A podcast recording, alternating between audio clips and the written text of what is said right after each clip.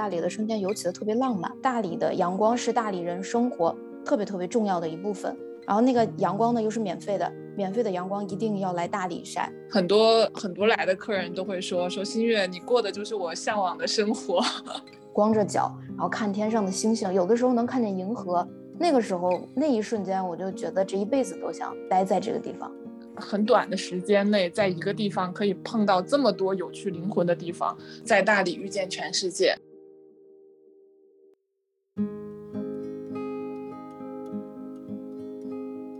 大家好，欢迎收听新一期的气垫床云早餐。这一期呢，我们来到我们云南大理。大理是一个去了一百次都不会腻的城市。呃，像我自己呢，就是去了多少次都会觉得每一次去都有一些新的发现。这今天的播客就请到了两位来自大理的房东，我们先请他们给大家来打个招呼吧。呃，我是大理的民宿主小辉，目前是一名大学老师，也是一个超级喜欢爱彼迎的房东、房客和粉丝。然后平时呢，也是一个网络电台的主播，会用声音向大家介绍和分享大理的生活。嗯，大家好，我是新月，然后也是爱比营大理的房东。嗯，我的民宿呢是嗯大理古城旁边的一个四合院。呃，我在大理除了做民宿主之外，还有做自媒体，然后呃也做定制旅行，还有我自己的呃纯植物染的品牌女装。平时也会。带着就是来我民宿的客人们，然后推荐他们一些大理比较小众的一些游玩的地方，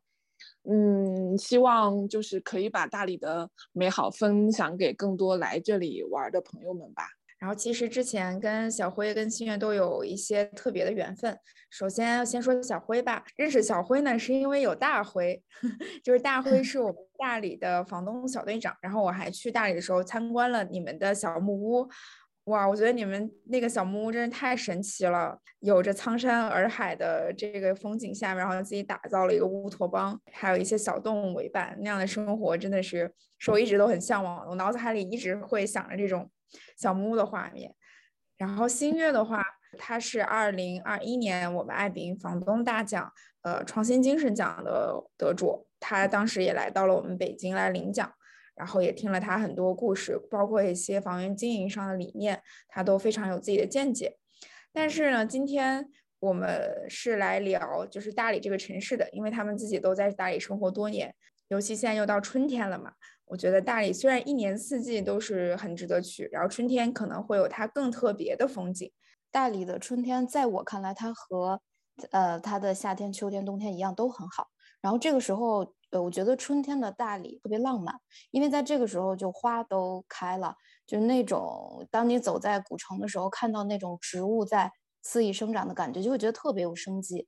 然后，呃，就比如说在我们家的话，然后抬头往外面看，就是，呃，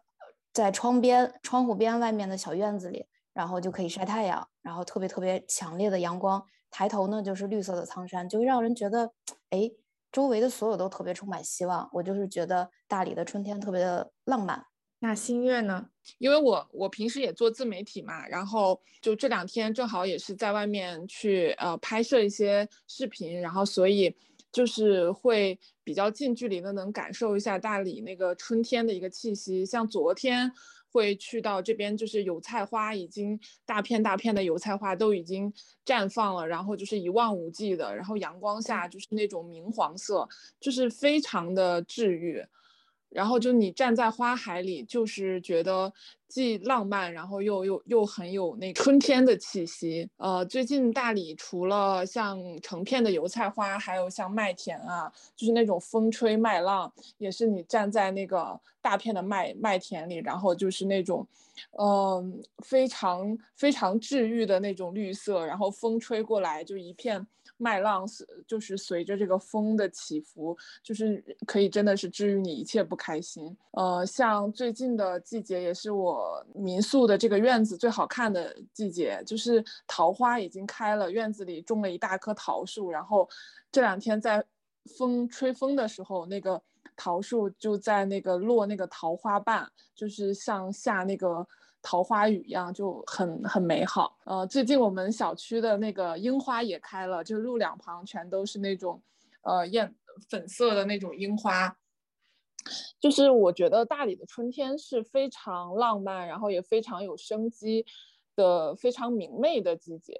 虽然每个季节都有每个季节的美好，但是春天，呃，我也依旧很喜欢。我感觉听新月说，就好像感觉在漫画里一样，就描述那个场景特别美。对，我脑海中有那个画面感特别强烈。对，因为我刚刚最刚好是最近就是去呃外外面拍了一些视频嘛，然后就是花海啊、稻田啊，然后呃就是各种，所以可能是刚刚近距离的，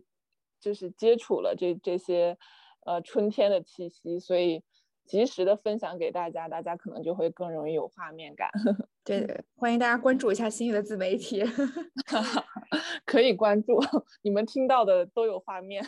我特别好奇，就是呃，像我们，比如平时在一线城市嘛，你像北京这几天，就是因为春天气温升高了嘛，所以就会开始雾霾天，就每天都非常的痛苦。我们就会很想说啊，去大理啊，去春天的花海逃离一下。但是对于你们来说，就是经常可以待在大理的人，心情是怎么样的？就觉得很日常，是吧？就麻木了是吗？对，就觉得啊，这是很日常的样子。你像比如我们在大理，如果区分。是不是天气不好？比如说天上的天空的那个蓝色，它可能罩着一层淡淡的灰色，我们就觉得那个天有雾霾。因为之前我也是在北京工作了很多年，做设计师特别的辛苦，我也是每天从那个雾霾天儿走过来的。然后到大理之后几年，就每天几乎每天吧都是蓝天白云，当然除了下雨，但下雨它也有下雨的美，就是高海拔，然后空气呢相对来说稀薄，就感觉人特别清爽。嗯，像我们也之前都在城市里面呃工作啊学习过，所以可能呃选择大理的一个理由就是因为这边的蓝天白云啊，然后空气很好，风景也很好的原因。所以嗯，像这边日常的话，只要天气好，又有各种各样的活动啊、市集啊，就是真的在外面院子里面晒晒太阳啊、喝喝茶，你都觉得还是蛮幸福的，就是会会比。城市里还是要稍微舒服一点，嗯。如果说有爱比的房客到了大理去，你会推荐这个季节他们除了赏花之外可以玩些什么？就是如果我推荐，就比如说除了去苍呃苍山爬苍山，然后黄洱海，我要推荐的是其实特别简单，就是晒太阳。就是因为大理它是一个高原小镇，海拔呃有差不多呃不到两千米，然后这个在这个高度上，就是那个空气和阳光非常的。呃，清透，如果跟内地比的话，但是呢，也不会让人有那种高原反应，就非常非常的适合居住。然后那个阳光呢，又是免费的，免费的阳光一定要来大理晒。呃，但是呢，大理本地人他就是晒太阳，它不叫晒太阳，它是叫烤太阳，就是这个烤字，就烧烤的烤，就感觉哎，这个字特别调皮，就很有意思这个说法。这样一来呢，就不是人就不再是那种呃，怎么说这个自然的主宰。就好像阳光成了一个陪衬的那种感觉，而且，呃，我接触这几年下来，感觉大理的阳光是大理人生活特别特别重要的一部分。但是呢，它又特别寻常，就跟家里摆的那些花草，然后摆的水果一样的，就不用特意提起，但是也不会忘记每天都有阳光晒，就每天都在阳光，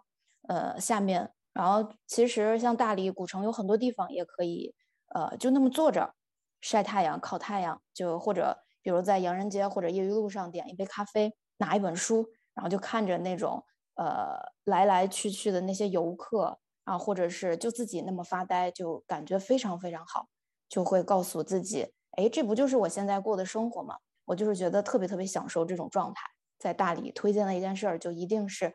晒太阳，就是说不用特意做些什么，而是。嗯，找一个自己喜欢的环境，静静享受它就好了，对吧？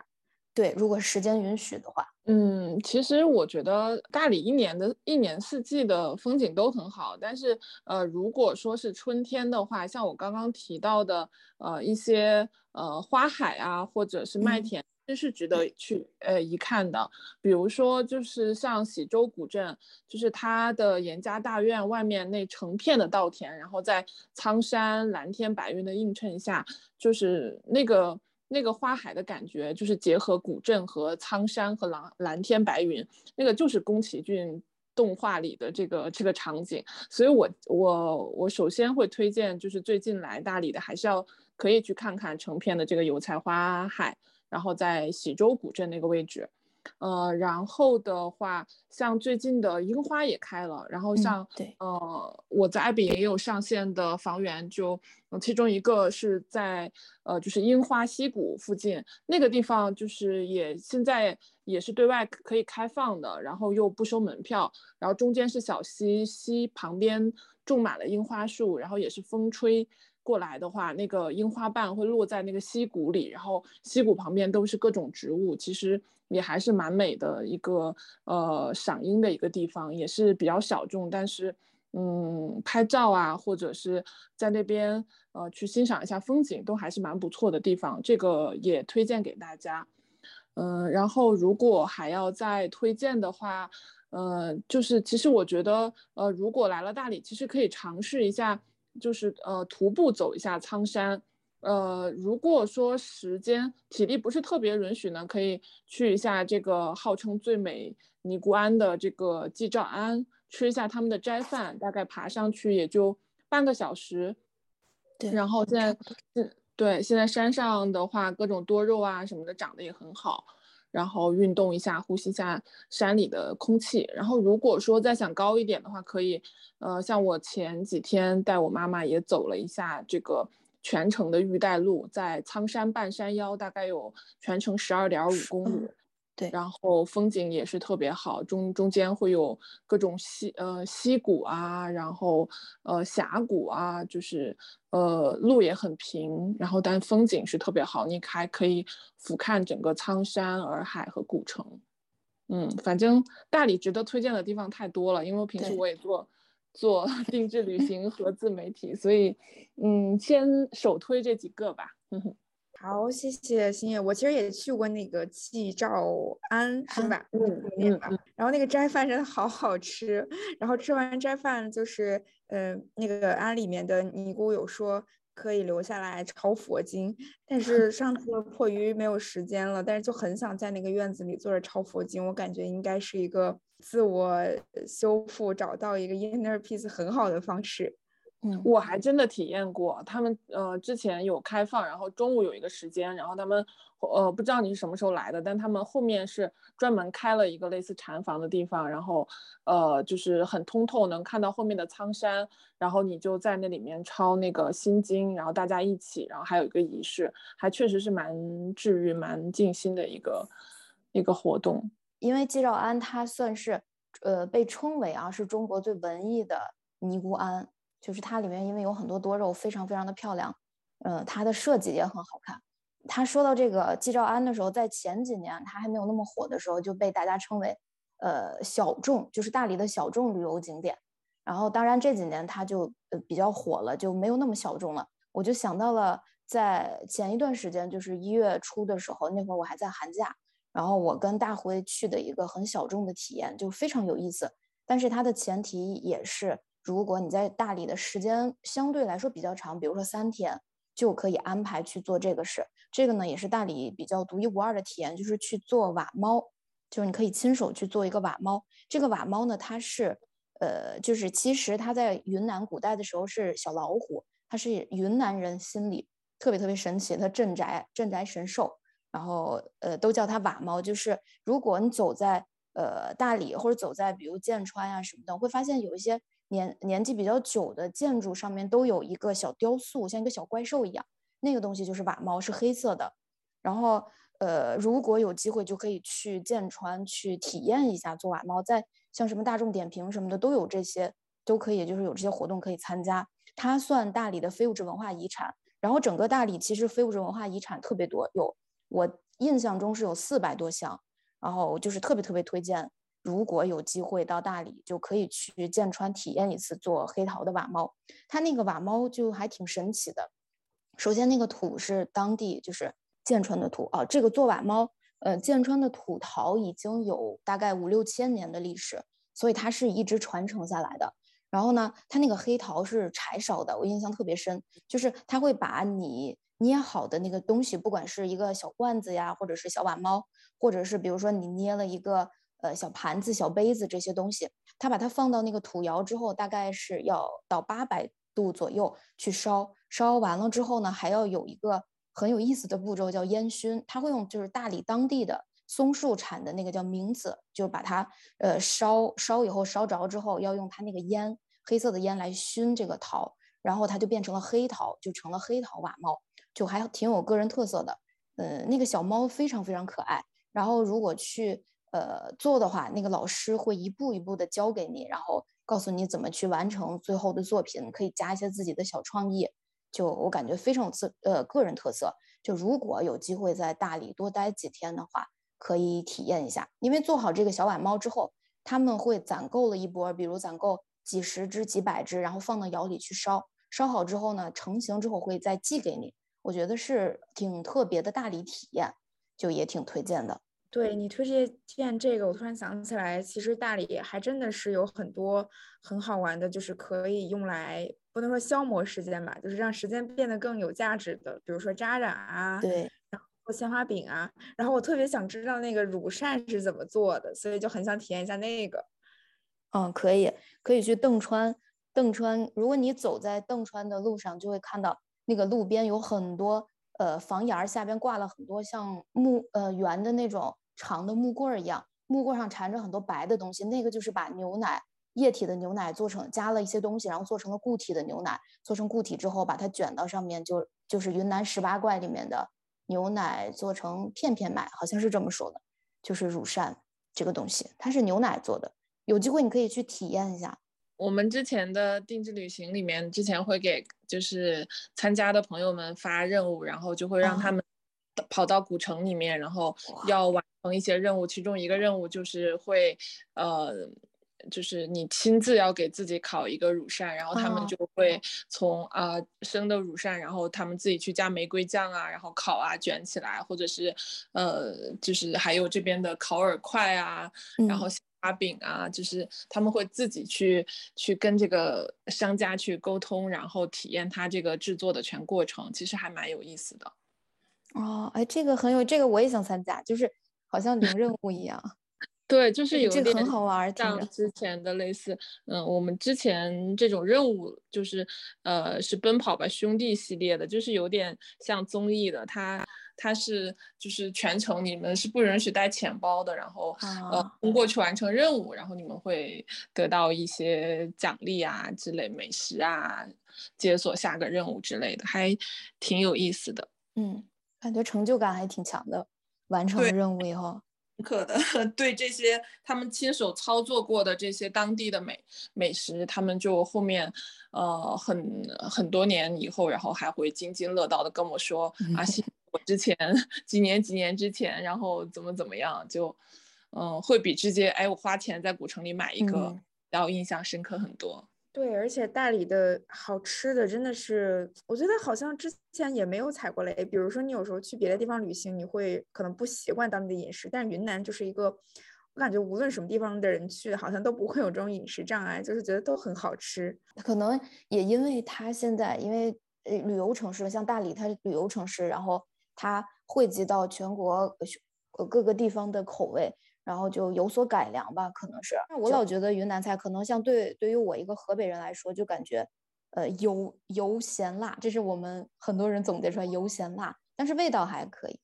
因为以前是茶马古道嘛，有盐就是证明家里有钱，一定会很狠狠的放盐。就是可能南方的，还有就是南方的朋友可能会觉得，呃，会有点辣，因为白族广东尤其是，对，是会有点辣的。然后有一些南方的广广东啊，然后福建啊那边朋友过来就会觉得会稍微辣一点。但是像我们北方过来的话，其实基本上口味我们是习惯的，是觉得蛮好吃的。而且云南这边当地的好吃的还挺多的，而且不局不局限于就是古城内。对，嗯，其实古城周围也有很多就是比较好吃的，像我们经常会吃当地的这个铜瓢牛肉，它是对对对一个那个铜锅，然后牛肉的话就是清蒸回族的那个那个熟的牛肉切成片，然后它的那个那个锅就很好吃，然后特别是辣锅，还有它这个当地独特的那个蘸水，然后还有像这边的呃酸菜鱼，嗯。还有黄焖鸡，然后还还有一些，嗯，呃，像还有一些就是外外外地的人不一定能接受的，像这边的生皮啊之类的，对对，就不是所有人都能呃接受得了。但是像呃前面说的那些，基本上大家都还挺爱吃的。嗯，是。对，生皮是什么来着？我好像有点忘记了。生皮就是生猪皮。我我见过他们的制作过程，就是一整只猪，然后他们用那个喷枪，然后把外面那个那个外面那层皮，就是呃烤烤焦掉，整只猪你看起来是黝黑黝黑的。然后他们不吃最外面那层，就是把里面那层，它虽然没有直接烤，但是基本上就是熏的。嗯，也是半熟不熟的吧，不过就是还算是生的。然后他们把这个猪皮就是凉拌啊，然后或者是配蘸水啊，各种的。所以呃，当地人很喜欢吃，但是嗯，游客不一定能接受得了。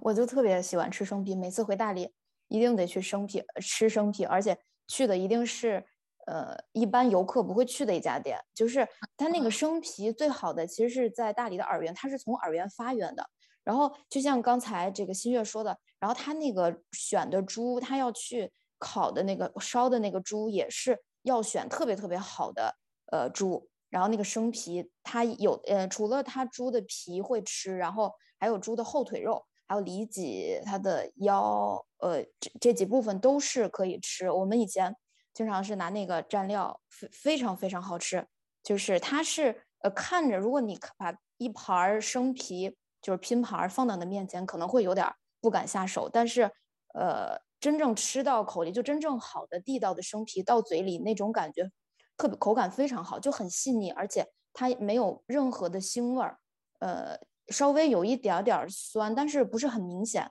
然后呢，呃蘸完呃蘸呃不是蘸料，蘸料以后。就是又辣又香，非常非常好吃。我是自己非常喜欢。就是我推荐的一家店是在观音堂附近，那个它是搬过家的一家，叫老关豌豆粉儿。然后那它算是百年老店吧。就是去他们家一定要点生皮豌豆粉儿，然后猪血汤，还有他们家的蘸水非常非常的好，还有炒腰花、芝麻菜炒的都非常好吃。就是含泪推荐给来大理的朋友。然后。一定要很多人去吃，如果一两个人只能尝到一两道菜，就是我特别特别推荐的，可以，心里可以有机会试一下。被你种草了，我要先去试一下，可以试一下。但是生皮不能带走，生皮是不能打包带走的，一定要当场吃。对，就像刚刚大家说的，还有什么比较典型的白族菜呀？其实白，嗯，生皮就算是其中一个，对吧？对，对，还有的，嗯，对，生皮是。其实酸菜鱼应该也算的吧？嗯。酸菜鱼在我印象可能更像是贵州菜的感觉，呃，就是就是有些有些菜它的那个做法就是名字是一样的，但是它的那个做法可能就不太一样。还有就是像像豌豆粉这种好像也算，还有老奶奶炒洋芋，老奶老奶奶洋芋，对对对，这个这个好像比较当地。还有就是红糖糍粑。嗯，这个在对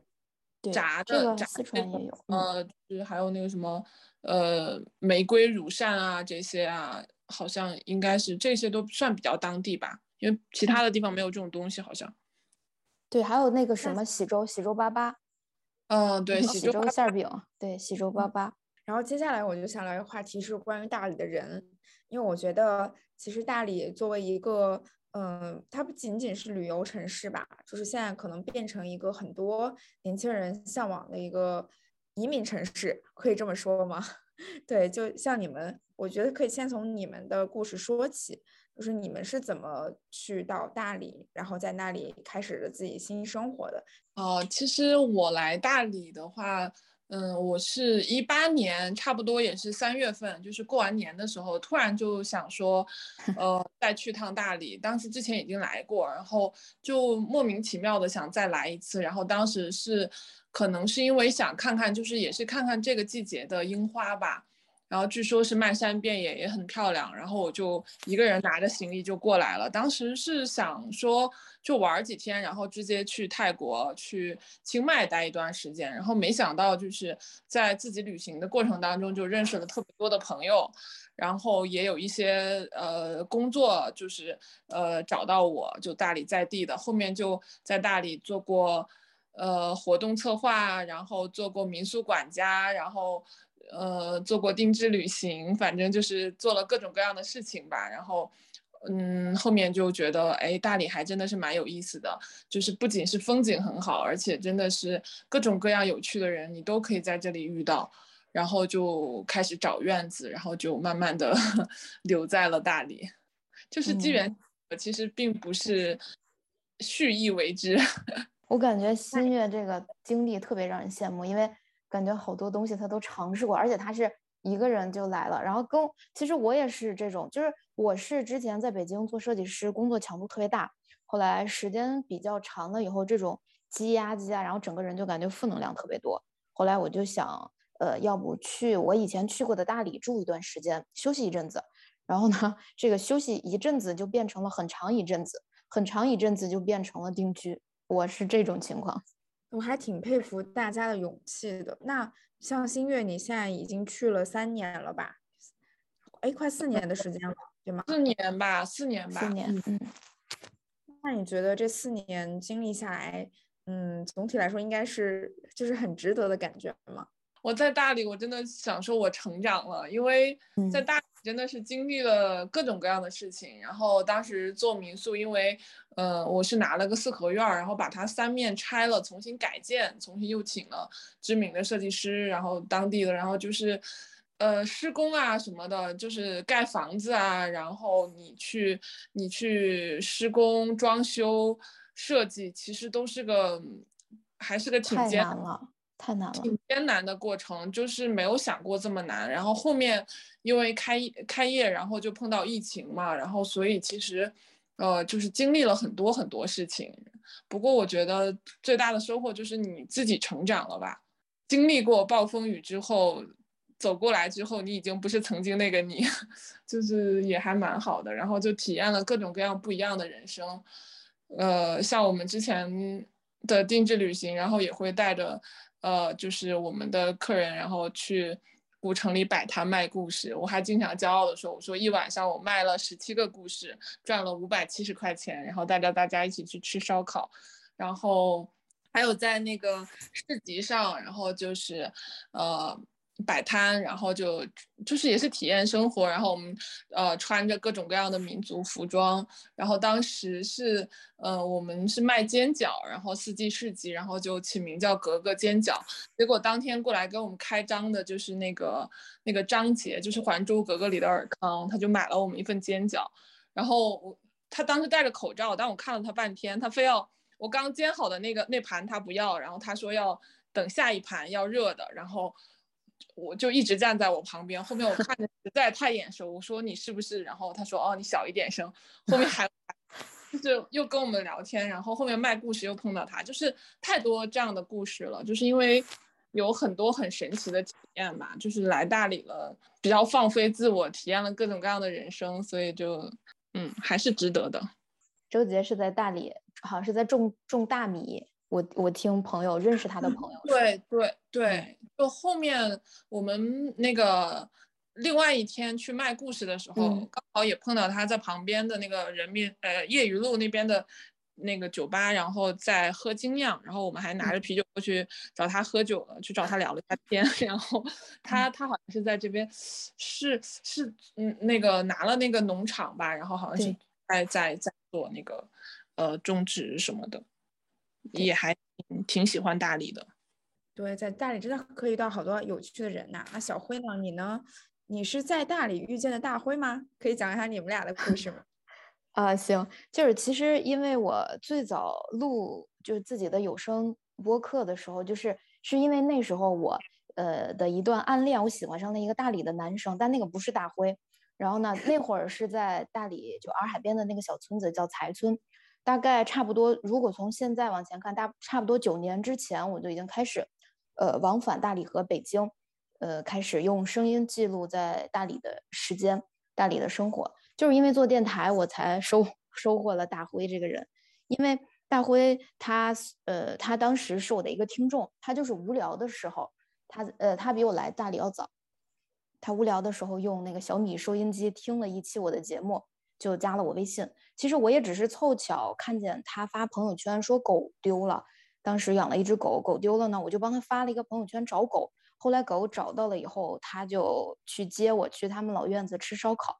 那会儿是一七年好像，然后我们俩就自然而然就在一起了。可能就是说爱情可能真的在洱海边等着。当然后来后来我们才开始在大理古城，开始在爱彼迎经营两套民宿。后来还收养了一只呃狗，收养了一只猫，养了两只鹅，养了两只乌龟，养了两只孔雀，这些就还挺开心的。后来又建了那个小木屋，就是因为我现在工作，然后这两年都是假期才能回大理。不过这个也不影响我对大理的感情，就这样，故事其实也还挺简单的，就觉得大理给了我很多东西，给了我个最重要的就是给了我爱情。哇，顿时还挺想关注一下你的播客的，请私信给我。全都是跟大理就是日日常的记录，对他们俩的故事在我们社区里真的是声名远扬。然后上次去小木屋的时候，我就在想哇。就是两个人这样生活在这里，然后其实小木屋很简单嘛，就是跟大自然感觉非常亲近的一种生活方式，然后就可以看着苍山泡澡，嗯，然后出门就是有自己的孔雀小动物，然后甚至后面大辉还就是建立了一个像一个社群一样嘛，好多邻居过来，他还帮着邻居们在建房子，对，哇，我觉得这个真的就是理想中的生活呀。嗯，就是小庄园、小社小社群一样，就是有几户。小木屋有接待过艾饼的房客吗？有，有接待过。就接待的那个房客也很神奇，是我听了我电台可能听了五六年的听众，他们是在四川，我忘了具体是哪个地方了，反正是山很高的山上，他们有自己的民宿，就一对情侣，他们就在我们没有没有留意的情况下，他们就订了小木屋，他们就在小木屋住了一晚。感觉特别特别好，就后来他们还来古城的民宿住，前两天刚走，就还还挺挺挺神奇的。但是我们呃平时接待比较少，因为平时我们呃之前我们是自己住在那个小木屋里，就没有只是定期把它开放一下。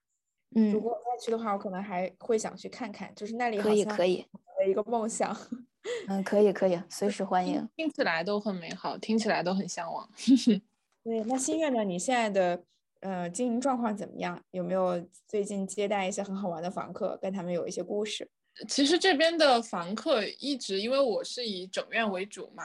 然后呃，最近过来的很多很多都是，比如说会呃全家人啊，或者是他们从大城市过来，然后过来团建的之类的。他们其实呃，因为像前一段时间晚上还比较冷，所以他们对我这个院子里的壁炉是特别感兴趣的。然后就呃，就是特别喜欢自己啊劈劈柴啊，然后晚上烧烧壁炉啊，就围着壁炉在那里呃烤个红薯啊，然后呃弹着那个院子里的我那个我朋友他们设计的那个尤克里里，就觉得画面还是挺美好的。然后很多很多来的客人都会说说新月，你过的就是我向往的生活。然后，那我其实还想问一个问题，就是关于大理的现在的一个感觉吧。就是我我身边可能还是有很多朋友就想去大理，然后就算没有在大理，他可能也会随时关注着大理的故事。像大理，大家每天都在办的一些市集啊，然后呃，很多做艺术的呀、搞音乐的朋友都会到那里去生活。就是在你们看来，你你们觉得大理？它还是一个很理想的，就是适合年轻人去向往的一个地方嘛。嗯，其实我觉得，呃，就是很多地方没有绝对的说是一个完美的地方，然后也确实会听到一些，呃，老大理人说，比如说在这里待了大概八年啊、十年啊，他会觉得哎，没有以前那么好，但是。嗯，从我的角度来讲，我觉得它就是个环比和同比的一个状态。就是如果跟以前比，那城市在发展，它肯定会呃有更多的游客，更多的商业，那也许没有以前那么呃淳朴和自然，但同样它会赋予它更更丰富的、更便利的这种属性。嗯，那对于我来讲，现在而言，我还是觉得就是在跟同期的呃其他的城市相比的话。大理的一个包容性啊，还有它的什么乌托邦的属性啊，还有它的自然风光，还是在呃国内还是很不错的一个地方。就是这边经常会有各种各样的市集，然后你在市集上就可以碰到各种各样有趣的人。而且如果比如说在城市里，你你碰到呃所谓的穿着各种奇装异服的大家，或者都会多看两眼，甚至一些明星。但是在大理，大家其实都还是挺淡定、挺包容的。就是，而且就是交朋友也比较快。就是如果你自己是个，呃，有有趣的人，你也是比较快的，可以结识到很多有趣的灵魂。然后，呃，有有很多很好玩的活动也可以参加。其实相对来讲还是蛮乌托邦的啦。刚刚那个新月讲的时候说他家院子里有那个壁炉，其实壁炉是城市人很向往，就是很很难拥有的一个东西，因为大部分人住楼房。楼房你肯定没有办法安一个壁炉，自己去劈柴烧。我们也是考虑到这一点，就觉得在木屋弄一个壁炉，觉得特别好，感觉非常非常的珍贵那种机会。就的确是，的确是像我现在，呃，一年有大部分的时间都在城市里，呃，都在学校当老师，就想想奢望有一个壁炉能自己烧火的壁炉是完全不可能。其实。呃，对于像我，呃，在呃第一次来大理是一三年的时候，我没有赶上大理的黄金时代，就是大家口中说的大理最好的时候，最最可能有乌托邦那种感觉的时候，是二零一二年大概。嗯，现在的如果走在古城，就很少能够遇到像，呃一二年时候那种，呃老大理，就是你看到一个人，你会发现他眼里是带着特别特别真诚的光的那种人。我还记得，就是之前，像比如之前就一四年或一五年去大理的时候，呃，回大理的时候，还能在人民路上，就最热闹的人民路上，我还能去找我的朋友，因为他们开了很多店，然后呢，我几乎可以连得上古城大部分的就店里的 WiFi。但是现在呢，就是可能要想再去找这些有趣的，比如手艺人啊，或者什么其他有故事、很好玩的人，我就要去，要不去山上，要么去小村子里面，或者可能有的时候会在像刚刚。新月说的，就一些集市，什么呃之前的柴米多呀，或者是有时候床单厂有活动，可能会遇到一两个啊。但是我又觉得也很好，嗯，就是因为大理大家的生活状态其实是会随着古城的它的旅游或者它其他的发展，然后大家呢都在产生着变化。但是我们其实也成了大理变化的见证者，我觉得这个是也挺好的一件事情。你们俩可以各自形容一个，当你们去到大理之后，某呃一个让你们印象最为深刻的瞬间，然后你们觉得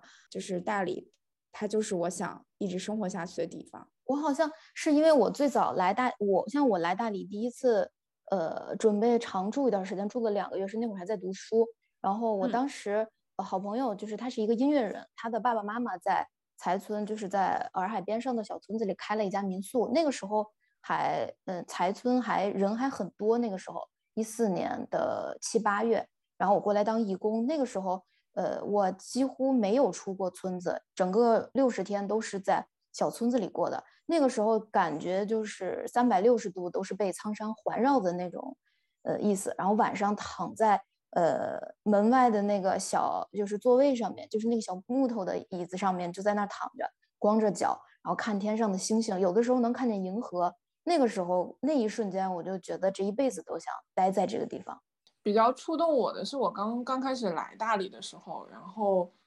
嗯，我在这边遇到的第一个算朋友是一个七十五岁的，然后一个人只会两句中文，然后环就一辈子都在环球世环游世界的一个美国老奶奶，就是。她虽然不会中文，但是整个人就是有光环的那种。然后一个人在中国也去了很多地方。当时他，我当时是一个人出来玩，然后说想体验一下青旅，我就住在青旅。他是来呃隔他是隔壁的青旅，然后过来找人去拼车一起环洱海的。然后因为我之前有在美国读过书，然后有交流过，我就觉得嗯。在国外的时候，有很多国外的朋友给予我很很很多帮助，然后我就看到这个奶奶跟这个呃青旅的老板在沟通，然后我听到了声音，然后我就出来了，然后问他有什么需要帮助，他说就想找一个人一起跟他环洱海。后面我就跟他一起玩了大概一两天，然后就知道了他的故事。就我们后面呃一起去爬了那个苍山，然后他就跟我讲说，呃他年轻的时候，然后呃在南非。就做那个英语，呃，做老师，然后遇到了她的丈夫，她一直就是用她假期的时间在旅行，然后后面她跟她南非的老公结婚了，然后后面定居在，呃，去了是加拿大，然后在加拿大呢又买了房车，然后他们俩就是一边旅行，然后一边呃收，就是买一些艺术品，然后去售卖，然后维持他这个环球的旅行，后面最终他们。回到了美国，然后呃买了房子，生了孩子，然后继续在工作，就是做老师，然后再用他假期的时间，然后再继续的环游世界。然后当时我就觉得，嗯，也许世界上真的有人过着你想要的生活，就那个对我蛮触动的。而且那个奶奶就是她，她整个人散发出来的那个状态是非常阳光。到哪里，她仅仅只会你好和谢谢，但是她愿意跟任何人去沟通，然后去打招呼，别人跟她呃礼貌的呃 say hello，然后她也会报以微笑，然后跟别人握手合影这样的，就是你会觉得嗯，会让你看到更多的呃这个多样的人生吧。然后因为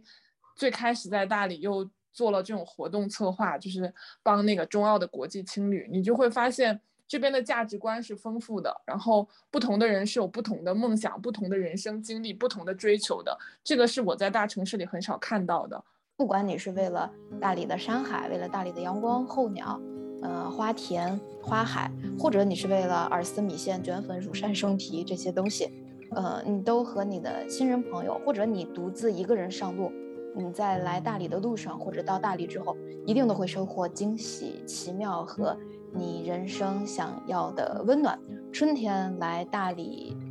呃，春天来大理吧，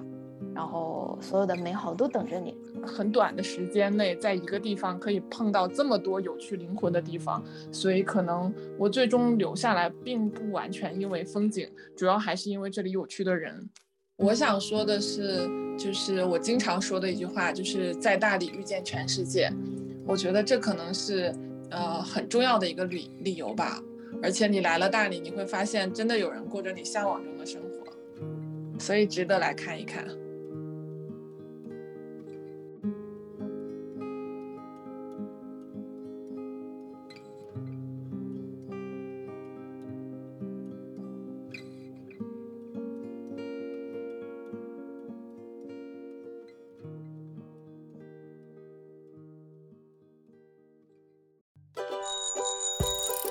感谢大家的收听，希望你们喜欢今天这一期节目，